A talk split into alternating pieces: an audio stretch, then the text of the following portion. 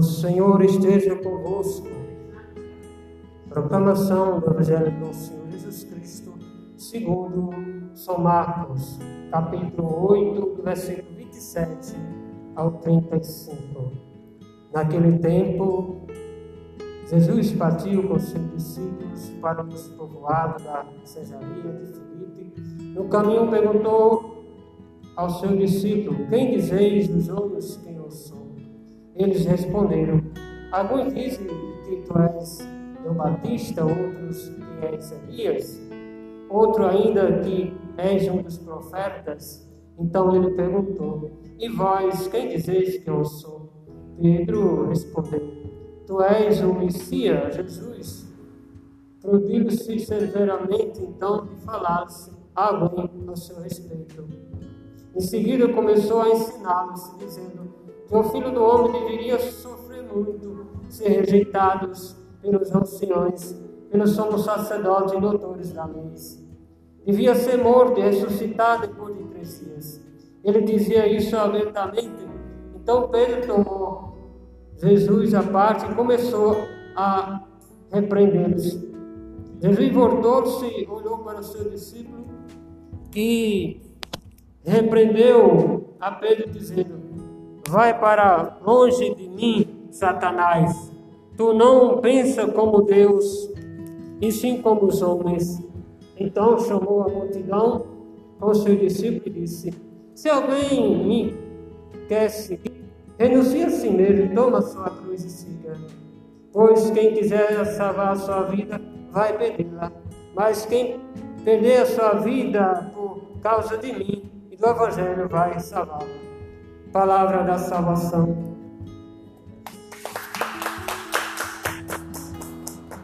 Só uma reflexão de um segundo.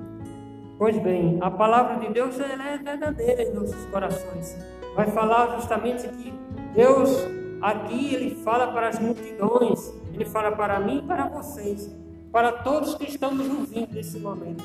A palavra de Deus, ele vem falar concretamente em nossos corações, vem dizer que Deus foi encanechado, ou seja, Deus deu a sua face para que as pessoas pudessem bater, para que as pessoas pudessem é, singar dele. Justamente aqui no livro do profeta Isaías vai ser isso, que quem tem ouvido, ouça a palavra de Deus. Ou seja, vai falar que Jesus Cristo foi o quê? Foi humilhado, Jesus Cristo foi pregado na cruz, Jesus Cristo foi arrastado por aqueles seus traidores. Mas a palavra de Deus é verdadeira. A palavra de Deus vem falar justamente em nossos corações. Vem falar e perguntar: vocês acham quem eu sou? Quem sou eu? Jesus Cristo estava reunido com seus discípulos e estava falando isso. Quem de vocês acha que eu sou? Pois bem, a palavra de Deus, Jesus estava naquela localidade, né, na localidade chamada Sajaria de Filipe, então reunido com seus discípulos. Então Jesus Cristo vai e pergunta aos seus discípulos e diz: Olha, Dona Dulce, quem você acha que eu sou? Célia, quem você acha que eu sou? Jesus Cristo vai dizer para mim, Padre Jesus, quem você acha que eu sou? Porque aquela mesma pergunta que Jesus falou lá naquele tempo ao seu discípulo, né, Jesus também pergunta para nós aqui. Né? Será que nós conhecemos Jesus? Mas Pedro falou: Senhor, tu és o Filho de Deus, tu és o Messias. Olha, Pedro que era quem? Quem era Pedro? Pedro era justamente um homem pescador e pescava peixe. Mas Pedro ouviu falar de quem? De Jesus Cristo. E seguiu quem? Jesus Cristo. Então Jesus Cristo bota a prova agora a quem? Ao seu discípulo e pergunta: Eu vou saber se realmente você está comigo. Vou saber se esses meus filhos, vou saber se vocês, o discípulo, sabe quem sou eu. E faz essa afirmação quem eu sou. Então Pedro vai dizer: Tu és o Messias. Jesus vai falar: Bendito seja tu, Pedro, porque tu és justamente verdadeiro. Eu sou o seu Messias. Ou seja, isso não foi da parte de você, foi da parte de Deus que revelou a você. E nós precisamos justamente reconhecer plenamente Jesus. Ah, porque eu vim na igreja, todo domingo eu vou para a igreja, eu rezo o texto todo domingo, eu faço caridade todo domingo, eu dou meu dízimo, meu dízimo eu, eu dou um pão de cada dia para aquela pessoa, mas você conhece Jesus? Você vem à igreja, sim, todos os domingos, ele te dá a benção, mas Jesus quer ainda muito mais que isso. Jesus ele quer que a gente sirva Ele de coração. Muitas vezes a gente quer justamente vir à missa, quer dar esmola ao pobre, quer fazer caridade, mas às vezes a gente quer só fazer isso de boca para fora, só para só mostrar. Ah, pois Jesus Cristo vai dizer: se você me conhece verdadeiramente, você vai dar as suas obras ocultas, você vai dar a sua esmola, o seu dízimo, você vai amar aquela pessoa ocultamente.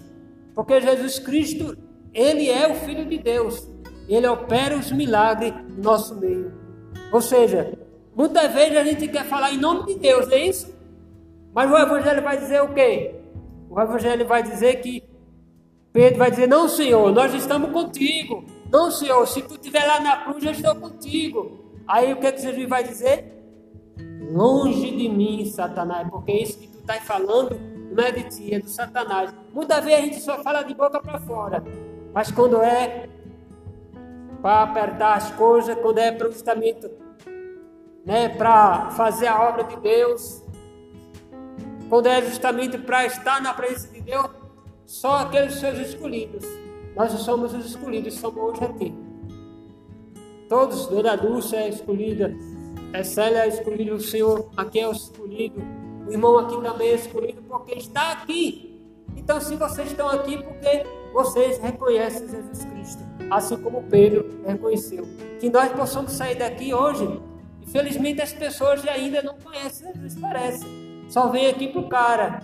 Só vem aqui porque, não sei, quando tem uma, uma festa, aí lota. Então, isso é de boca para fora. Isso quando Jesus diz assim, tu me conhece, porque se você me conhecesse, você estava aqui todos os domingos essa igreja estava lotada. Eu sempre falo isso. Se a igreja está vazia, porque falta algo melhor para dar para as pessoas. Esse algo melhor vai depender, sabe de quem? Não vai depender de Deus, não. Vai depender de você, de mim, de todos nós.